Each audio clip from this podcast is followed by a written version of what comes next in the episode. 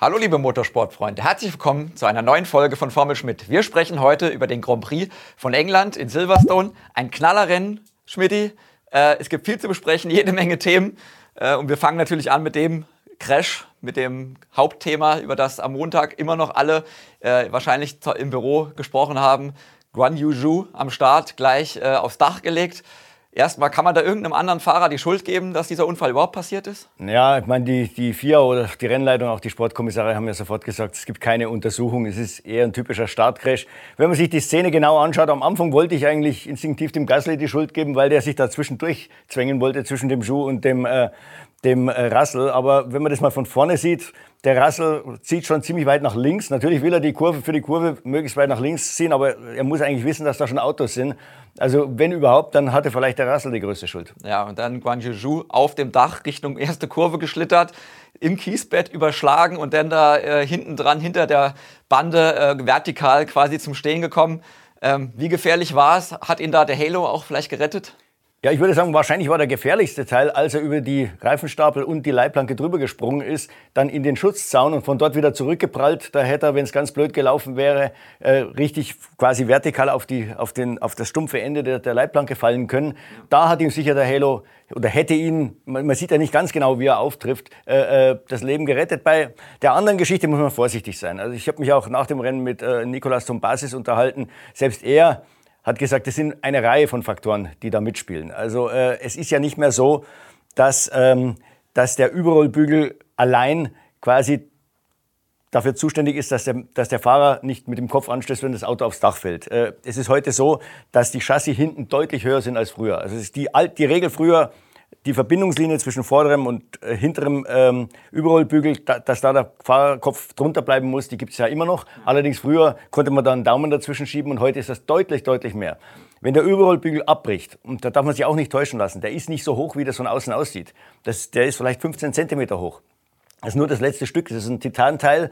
Äh, wenn der abbricht, ist immer noch genügend Luft da zwischen dem oberen Ende des Chassis, also dem hinteren Ende des Chassis und dem vorderen. Natürlich hilft, dass der Halo ja quasi den vorderen Überrollbügel weiter nach oben zieht, sodass dann natürlich deutlich mehr Luft ist. Also das muss man sicher mit einrechnen. Ähm, ich will auch nur in dem Zusammenhang an den Unfall von Pedro Diniz erinnern, 1999 am Nürburgring. Ist, ich habe es mir gerade noch mal angeschaut, eigentlich fast die gleiche Szene. Auch er kommt in ein Sandwich, äh, wird, ich glaube, von Alexander Wurz wird äh, hochgeliftet, das Auto überschlägt sich und er hat ja noch das Pech, dass er voll in den weichen Untergrund gefallen ist. Äh, ich glaube, am Ausgang der Kurve am Nürburgring war Gras und ist da ohne Überrollbügel quasi eine Zeit lang dahin geschlittert. Er hatte damals ziemlich starke Nackenprellungen. Also der hatte sicher noch mehr Glück als der Schuh. Aber man sieht, selbst damals, als die Autos noch wesentlich weniger sicher waren als heute, konnte man so einen Unfall überleben. Man muss noch dazu sagen, die äh, Normen für den Überrollbügel damals waren deutlich ähm, weniger streng als heute.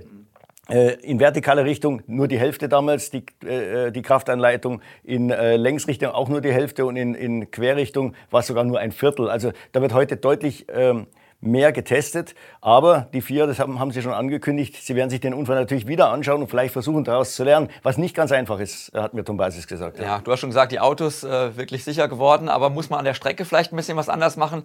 Das Auto hat sich ja erst im Kiesbett quasi äh, auf, so aufgeschaukelt, dass es sich dann überschlagen hat und ist dann hinter, dem, hinter der Bande quasi zwischen Fangzaun und Reifenstapel äh, zum Liegen gekommen. Muss man da vielleicht an der Strecke ein bisschen was ändern? Ja, vielleicht muss man den Fangzaun eigentlich noch vor die Leitplanke, also es war direkt vor die Leitplanke setzen, sodass keiner auf diesen Stumpf drauffallen kann, dann wäre er kopfüber in die Reifenstapel gestürzt, was immer noch besser ist, als auf äh, eine Stahlschiene zu stürzen. Das ist das eine.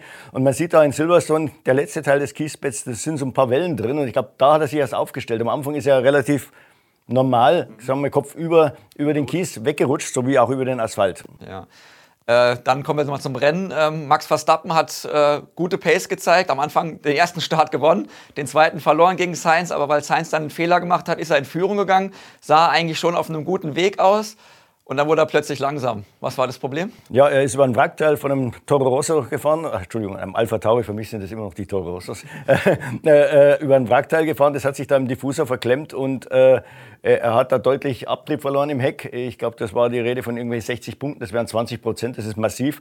Er selber hat ja geglaubt, es sei ein Reifenschaden, aber der Ingenieur hat dann schon relativ schnell gesagt, mach dir mal keine Sorgen, äh, die Reifen sind sicher, es ist das Auto und du wirst den Rest des, Leben, des Rennens damit leben müssen. Und, und so war es ja dann auch. Und er war natürlich... Äh, äh äh, deutlich langsamer, als er hätte sein können. Er hat zum Schluss mit Mick Schumacher um Platz 7 gekämpft. Also man hat ganz klar gesehen, dieser Red Bull war gehandicapt. Ja, hätte Red Bull, also wenn er vorne gewesen wäre, glaubst du, er hätte das Rennen mit einer Hand gewonnen, locker vorne weggefahren? Ne, nicht mit einer Hand, weil wir müssen ja dazu sagen, dass auch Charles Leclercs äh, Ferrari beschädigt war. Er hat da einen Treffer gelandet in der Startrunde, ich glaube von Perez äh, in Kurve 4 oder wo, Kurve 4 oder Kurve 5. Ähm, dem hat äh, vorne rechts die Endplatte gefehlt, war sicher auch gehandicapt. Er war trotzdem schneller als Seins, äh, ist einen guten Speed trotz dieses Schadens gefahren. Äh, es wäre sicher nicht mit der linken Hand gegangen, aber ich glaube, Red Bull hätte das Rennen gewonnen. Die haben mir ein bisschen stärkeren Eindruck gemacht, wenn man mal Perez gegen Sainz stellt. Perez kam in der fünften Runde an die Box äh, und wenn man das Rennen da beginnen lässt bis zu dem Safety Car, dann hat Perez auf Sainz zwölf Sekunden aufgeholt. Also es zeigt schon, dass der Red Bull da ein bisschen besser war. Was mich überrascht, weil ich habe eigentlich gedacht, äh, Silverstone ist eine Ferrari-Strecke, man braucht viel Abtrieb. Äh, es gibt der Anteil der Geraden ist relativ gering, äh, aber Red Bull hat natürlich ein gutes Upgrade gebracht und das hat auch was geholfen. Ja, du hast schon gesagt, Leclerc trotz, trotz Probleme am Auto wirklich gute Zeiten gefahren ähm, schneller als Sainz, obwohl, der, äh, obwohl dort das Auto intakt war. Sainz auch noch der Fehler gemacht am Anfang. Ähm, hätte Ferrari da vielleicht ein bisschen früher re reagieren müssen im ersten Teil des Rennens und da schon die Position tauschen sollen? Ja, auf jeden Fall. Ich glaube, die äh, 13 Punkte, die er da verloren hat, weil ich glaube, er hätte das Rennen gewonnen, wenn Ferrari ihn reinholt oder beide Fahrer reinholt. Ähm, dann, die werden ihm unter Umständen noch wehtun. Also wie gesagt, äh, ganz klar, der, der Leclerc muss an die Box, als der Safety Car rauskommt, weil er konnte mit den harten Reifen, die er ohnehin schon, äh, glaube ich, zu dem Zeitpunkt über 20 Runden auf, äh, drauf hatten, ähm, konnte der nie überleben gegen alle äh, dahinter die Softreifen hatten. Ja, nee. Ich meine, noch am Anfang, ganz am Anfang, im ersten Teil des Rennens, ja. hätte man da die Position vielleicht noch ein bisschen früher tauschen müssen unter den Fahrern auf der Strecke bei Ferrari. Ja, man muss natürlich dem, dem, dem anderen Fahrer schon die Chance geben. Er hat ja immer wieder Zielzeiten gekriegt. Beim ersten Mal hat er es ja gerade so geschafft. Beim zweiten Mal hat er es grandios verfehlt und dann hat man schon den Platztausch angeordnet. Das ist, schafft sonst, glaube ich, nur Unruhe im, im, im, im, äh, im Team. Und im Endeffekt mit dem Safety Car war es ja dann eh wurscht, wie groß der Vorsprung war. Ja. Ähm, klar, wenn es hart auf hart geht, ich glaube, je später die Saison ist, und, und äh, äh, je mehr sich herauskristallisiert, dass es ein Duell Leclerc gegen Verstappen wird, äh, je, wen, äh, je, weniger Rücksicht wird dann wahrscheinlich auf Sainz genommen. Jetzt im zehnten Rennen wollte man das vielleicht nicht machen, gerade auch weil der Sainz so ein bisschen im Kommen ist. Er hat die erste Pole Position ja. in seiner Karriere gefahren. Jetzt, wie gesagt, der erste Sieg sollte ihm ein bisschen Sicherheit geben. Und man braucht ja einen starken Sainz, ja. dass der mal unter Umständen auch von einem Verstappen ins Ziel kommt. Ja, glaubst du, dass dieser, dieser erste Sieg im 150. Rennen, das hilft ihm, das löst vielleicht jetzt so einen, so einen Knoten, obwohl er jetzt ja in Silverstone nicht der schnellste Mann auf der Strecke war? Ja, eigentlich war er der fünftschnellste, wenn wir ehrlich sind. Es war Leclerc schneller, Verstappen wäre schneller gewesen, äh, Hamilton war schneller, Perez war schneller. Also ähm, nee, ich glaube schon, das gibt jetzt ein bisschen Sicherheit. Auf der anderen Seite muss man sagen, er kommt mit dem Auto nicht so klar wie Leclerc. Der Ferrari ist eines der wenigen Autos, ähm, das ganz stark auf der Vorderachse ist. Das lenkt gut ein, was zur Folge hat, dass das Heck ein bisschen unruhig ist, nervös ist. Damit kommt der Leclerc klar, der Seins weniger. Das haben wir auch, äh, das gleiche Problem haben wir bei Alpine. Äh, das ist sehr ähnlich in der Charakteristik wie der Ferrari, komischerweise. Auch das lenkt sehr gut ein, guter Biss auf der Vorderachse. Alonso kommt damit klar, Ocon weniger. Und wir merken es jetzt auch langsam bei Red Bull. Red Bull geht mehr und mehr in die Richtung Ferrari, also jetzt nicht optisch, sondern einfach von der Fahrcharakteristik her, weil der Verstappen das so will. Ja. Äh, der will auch eine, eine, Vorderachse, die zubeißt äh, und er kann damit leben, dass das Heck ein bisschen unruhig ist. Der Perez kann das weniger und er bekommt jetzt immer mehr, also die Abstände werden eigentlich immer größer zwischen Perez und Verstappen. Ja, wir haben schon über Safety Car gesprochen und dass Ferrari da am besten doch besser beide Autos reingeholt hätte. Wäre dann Mercedes auch reingekommen, wenn, äh, ähm, ja, wenn beide Ferraris drin gewesen wären und man man hätte ja sonst die Führung übernommen. Ja, auf jeden Fall. Das, glaube ich, war ein bisschen die Angst von Ferrari, aber die war unbegründet. Wenn sie das Rennen ein bisschen besser beobachtet hätten, hätten sie gesehen, das ganz große Manko des Mercedes an diesem Tag war wieder mal das Aufwärmen der Reifen. Egal welche Mischung, es hat immer ein bisschen gedauert bei, bei Lewis. Äh, bis er auf Speed gekommen ist und dann war er richtig schnell. Und äh, die Ingenieure haben mir nach dem Rennen erzählt, äh, wir hätten das nie gemacht. Also äh, wir wären ja auf alten harten Reifen gegen lauter Soft, äh, äh, äh, Fahrer auf Softreifen gestanden. Wir hätten keine Chance gehabt. Wir wären auf Platz 5 durchgereicht worden. Also das war von vornherein klar. Hamilton muss reinkommen und das Geschenk des Safety Cars nutzen. Ja, am Ende dann beim Restart hat Ferrari erstmal Leclerc angewiesen, vorne äh, ähm, Sainz angewiesen, ein bisschen Platz zu Leclerc zu lassen, ähm, um um Leclerc gegen, nach hinten zu schützen. Das hat aber der Fahrer irgendwie nicht so eingesehen. Äh, war das eine, eine, reale Situation, die man so hätte durchführen können oder war das vom nee. Kommandostand von Anfang an eigentlich? Äh, meiner, Ansicht nach, äh, meiner Ansicht nach war das Unsinn, weil äh, der Sainz wäre dann unter Umständen relativ schnell aufgeschnupft worden und er war ja in dem Augenblick der Stärkere mit seinen Softreifen und dann hätten sie den, den Leclerc auch noch gekriegt. Also es war schon richtig von Sainz, dass er das ignoriert hat und sofort versucht hat, an Leclerc vorbeizukommen, damit er vorne Land gewinnt. Und das hat ihm ja auch das Rennen gewonnen. Es hat ja eine Zeit gedauert, bis dann die hinten endlich mal die, Vorfahrtsre die Vorfahrt ge geklärt hatten ja. und der Perez dann mal frei, freie Fahrt hatte, war der schon 3,7 Sekunden zurück. Ähm, bei, äh, bei Ferrari muss man auch sagen, eine Angst, warum man nicht beide Fahrer an die Box gebracht hat, war ja auch die, die haben gesagt, ja, bei unsere Autos lagen so eng beieinander, äh, der eine hätte auf den anderen warten müssen. Es waren ein bisschen was über vier Sekunden. Das kann man gut managen, indem man den, den Abstand ein bisschen streckt. Also man darf ja nicht zu langsam fahren unter Safety Car, aber langsam genug. Wenn das sechs Sekunden sind, muss der Sainz auf keinen warten. Dann ist der, ist der Leclerc weg und man kriegt beide Autos gut durch. Ja. Äh, kommen wir nochmal auf Mercedes genauer äh, zurück. Ähm, ohne die Safety Car Phase, glaubst du, Hamilton hätte eine Chance gehabt auf den Sieg von sich aus, aus eigener Stärke? Auf sein, also Sainz hat er sicher überholt, bin ich mir relativ sicher. Auf den hat er auch relativ schnell aufgeschlossen. Äh, bei Leclerc bin ich mir nicht ganz sicher, denn der hat einen ganz starken Eindruck gemacht auf den harten Reifen, obwohl die neun Runden älter waren als die von Hamilton. Also Hamilton dann plötzlich, als seine Reifen warm waren, die harten Reifen, dann hat man ja schon gemerkt, er hat auf den Sainz sehr stark aufgeholt. Aber der Leclerc vorne ist praktisch die gleichen Zeiten gefahren. Die haben sich da fast abgelöst mit den schnellsten Runden. Also der hatte schon noch was in der Hinterhand. Es wäre natürlich es war ja zu dem Zeitpunkt noch ein langes Rennen. Also es wäre sicher eng geworden und wäre wahrscheinlich genauso geiles Finale gewesen, wie wir es dann erlebt haben nach dem Restart. Ja, das war ja, da ging es ja drunter und drüber. Super Überholmanöver auch von Hamilton, äh, der da wirklich mitgemischt hat. Zeitweilig zwei Autos auf einmal überholt, dann ist Leclerc wieder außen in Kops, was ja total irre ist. Ja, ja. Äh, aber kommen wir nochmal zurück auf Mercedes. Ähm, die haben Upgrades gebracht in Silverstone. Lag es an den Upgrades, dass die jetzt plötzlich auf dem Niveau vorne mitgefahren sind oder war es hauptsächlich die Strecke? Äh, Sie sagen teils, teils. Äh, Sie geben zu, die Rennstrecke hat Ihnen geholfen. Das ist wahrscheinlich die Rennstrecke, auf denen die Qualitäten dieses Autos am besten äh, äh, zutage treten. Äh, aber die Upgrades haben was gebracht. Äh, erstens mal hat man das relativ zu den anderen Teams gesehen ähm, in, in den Rundenzeiten. Und äh, Mike Elliott, der Technikchef, hat erzählt, ähm, sie sind schneller geworden in den Kurven, ohne mehr Bouncing zu kriegen. Mhm. Sie waren eigentlich vom Bouncing her in den schnellen Kurven das zweitbeste Team nach Red Bull. Red Bull hat es fast gar nicht. Mercedes unter Kontrolle. Ferrari ein bisschen schlechter, den macht ja nichts aus, das wissen wir inzwischen. Und äh, Alpine, die es eigentlich nie hatten, äh, die haben es jetzt plötzlich, weil mit dem Upgrade haben sie richtig an Abtrieb zugelegt. Aber das hat halt manchmal auch äh, die negative Seite, dass man da sich Bouncing in den schnellen Kurven einfindet. Ja, dann kommen wir doch gleich mal aufs Mittelfeld. Äh, bevor wir auf Alpine zu sprechen kommen, erstmal auf Mick Schumacher. Erste Punkte jetzt geholt, es hat endlich geklappt. Der Knoten ist hoffentlich geplatzt. Äh, starkes Wochenende generell gefahren bisschen Pech im Qualifying schon gehabt. Was war da genau das Problem? Ja, es war das, äh, die, die Mechaniker wollten am, Sturz, am Radsturz was verstellen. Äh, es war ja dann klar, dass es nass wird. Und ähm, Dabei hat ein, ein, Mechaniker leider vergessen, an der Spurstange eine Distanzscheibe einzubauen, die dahin gehört hätte. Das Auto hat 10 Grad nach links gezogen. Also kann man natürlich bei den Bedingungen nicht erwarten, dass man ins Q2 kommt. Ja. Ähm, der Speed war sicher da. Ähm, bei Magnussen, der fühlte sich nicht wohl in den schnellen Kurven, aber nicht nur in den schnellen Kurven. Ich glaube, da gab es auch ein kleines gesundheitliches Problem, was man mir erzählt hat.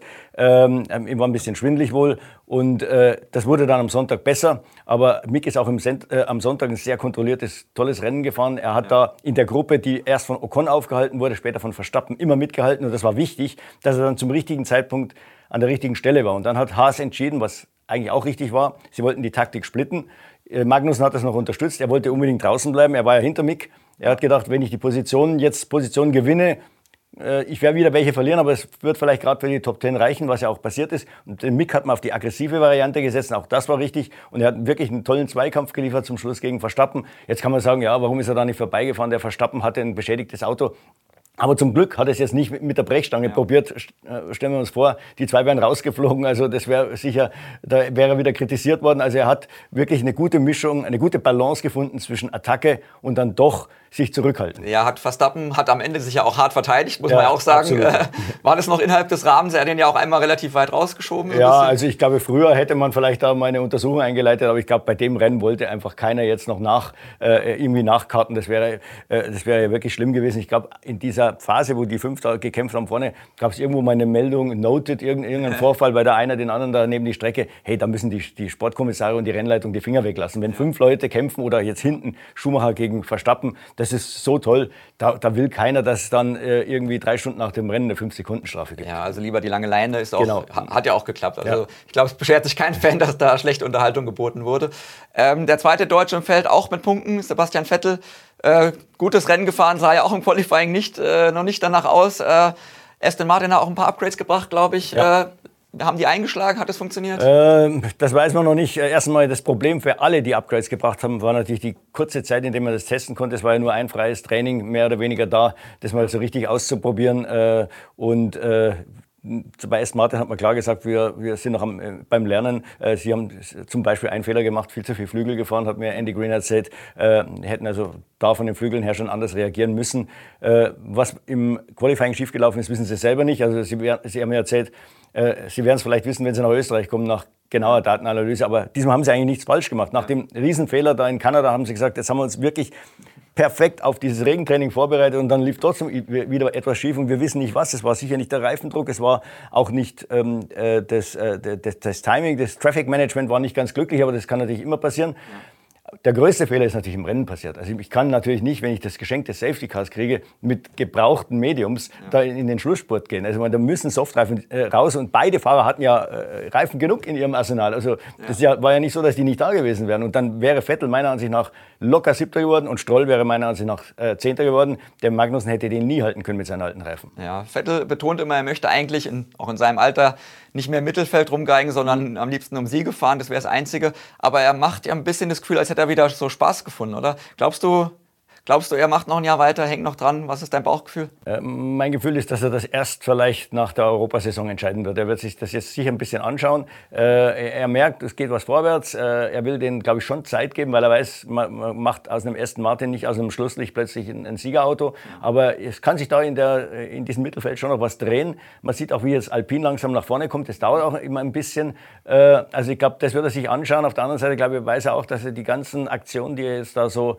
äh, bringt, Diesmal jetzt war es ja eine Aktion, die auch was mit dem Rennsport zu tun ja. hatte. Er fuhr diesen 92er Williams von Nigel Mansell mit äh, äh synthetischem Kraftstoff, also 100% äh, CO2-neutral, hat, man, hat eigentlich der Welt gezeigt, Leute, es geht. Ja. Das ist ein Hochleistungsmotor. Ich habe mich ja mit dem Renault-Ingenieur unterhalten, den ich noch von früher kannte, der war da dabei. Der hat gesagt, er musste zwei Tage lang äh, das Mapping des Motors ein bisschen anpassen. Ja. Aber ansonsten war das kein Problem. Äh, Renault hat dem äh, Sprithersteller P1 ist eine deutsche Firma, äh, die Spezifikation des Kraftstoffs von damals gegeben und die haben halt dann im Labor das wieder zusammengebaut. Ja. Also wie gesagt, solche Aktionen kann er natürlich nur bringen, wenn er Rennfahrer ist. Wenn er irgendwo zu Hause sitzt in der Schweiz, interessiert das kein Hund. Ja, dann hoffen wir mal, dass er, dass er vielleicht noch ein Jahr dranhängt. Ähm, äh, ja, weiter, gehen wir weiter zurück im Mittelfeld. Äh, Williams hat auch ein riesen Upgrade gebracht, aber nur an einem Auto. Ähm, kann man da sagen, ob das funktioniert hat oder nicht? Äh, es, die, die Andeutung ja. Es gab ja, ein, wie gesagt, das eine trockene Training, da war deutlich über eine Sekunde schneller als der Latifi. Äh, dann äh, haben sie mehrere Fehler gemacht. Im, im, im Qualifying äh, hat man im Q1 zwischendrin die Intermediates gewechselt, viel zu viel Zeit verloren. Man hätte draußen bleiben müssen, deswegen ist auch Latifi weitergekommen. Äh, und im Rennen, naja, das war leider ein bisschen kurz. Jetzt muss Williams schauen, dass sie Teile herkriegen. Äh, Jos Capito hat ja in der Pressekonferenz schon gesagt, ob, auf die Frage, ob Latifi jetzt auch das neue Paket kriegt, äh, warten wir mal ab, wie viele Unfälle noch passieren oder wie viele Schäden wir haben. Äh, wir sind knapp an Teilen und äh, jetzt bin ich mal gespannt. An dem Auto ist einiges kaputt gegangen, das hat man gesehen, ob die das hinkriegen für äh, Spielberg. Ja, wir hatten auch schon das Thema Bouncing kurz angeschnitten. Da gab es ja in Kanada die technische Direktive der FIA, die äh, durchgreifen will bei dem Thema, um die Fahrer auch zu schützen. Äh, jetzt war es aber ziemlich ruhig mit dem Thema in Silverstone. Was war da los? Ja, es gab, es gab jetzt eine, quasi eine Korrektur der Direktive, die ja schon mal juristisch äh, äh, ziemlich auf schwachen Füßen stand. Ähm, es ist ein sogenannter Vorschlag, es ist noch gar keine Direktive, also nicht mal das, weil es ist gar nicht möglich, wie gesagt, äh, ins Reglement einfach so einzugreifen. Und jetzt äh, hat man halt mal spezifiziert, dass man A, die Unterböden und die, die Skidblocks, also die, diese Schutzplatten, äh, genauer kontrollieren wird. Man will, dass die einheitlich steif sind, äh, dass sich da nicht zu viel bewegt. und man hat eine Formel aufgestellt, an der hätte Albert Einstein seine Freude gehabt, also ungefähr so lange, also wirklich, äh, versteht kein Mensch. Und nach der berechnet man quasi das Maß an Oszillationen, vertikalen Oszillationen. Diese Zahl ist dann AOM und ja. äh, ist in Joule pro Kilogramm pro 100 Kilometer, das sagt schon alles. Kein Mensch wird es verstehen. Und deswegen, ich bin mir nicht sicher, ob die diese Nummer durchdrücken können, weil wie will man das irgendjemand erklären, wenn da einer dann drüber liegt? Also es ist auch die Teams, dadurch, dass man, man will ja, glaube ich, wenn es irgendwie an drei Stellen, oder an, es gilt nur für bestimmte Stellen an der Strecke und dann dreimal darf man maximal 20 Prozent drüber liegen. Also meiner Ansicht nach unausgegoren, viel zu kompliziert. Der erste Teil, dass man die, die Bodenplatten und die Schutzplatte äh, schärfer kontrolliert, das könnte vielleicht schon einen Eingriff auch in die Hackordnung geben. Ja, äh, Toto Wolf hat sich da auch öffentlich relativ äh, aufgeregt, dass da einige Teams wohl einen sehr flexiblen Unterboden haben, was die Regeln so nicht hergeben angeblich.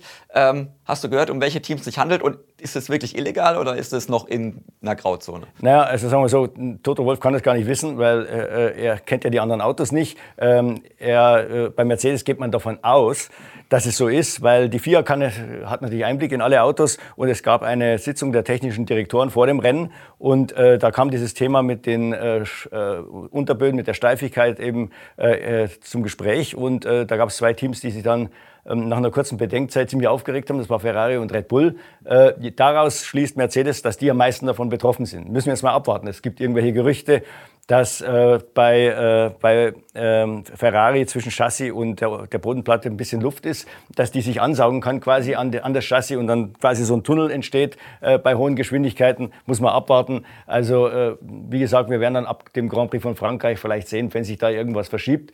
Bei Mercedes ist natürlich der Wunschvater des Gedanken, also äh, die hoffen natürlich, dass die einen die, die beiden, die ja immer noch relativ weit vorne sind, ja. dann ein bisschen äh, eingebremst werden. Ja, politische Themen gab es auch in Silverstone jede Menge, also nicht nur Bouncing und Unterboden.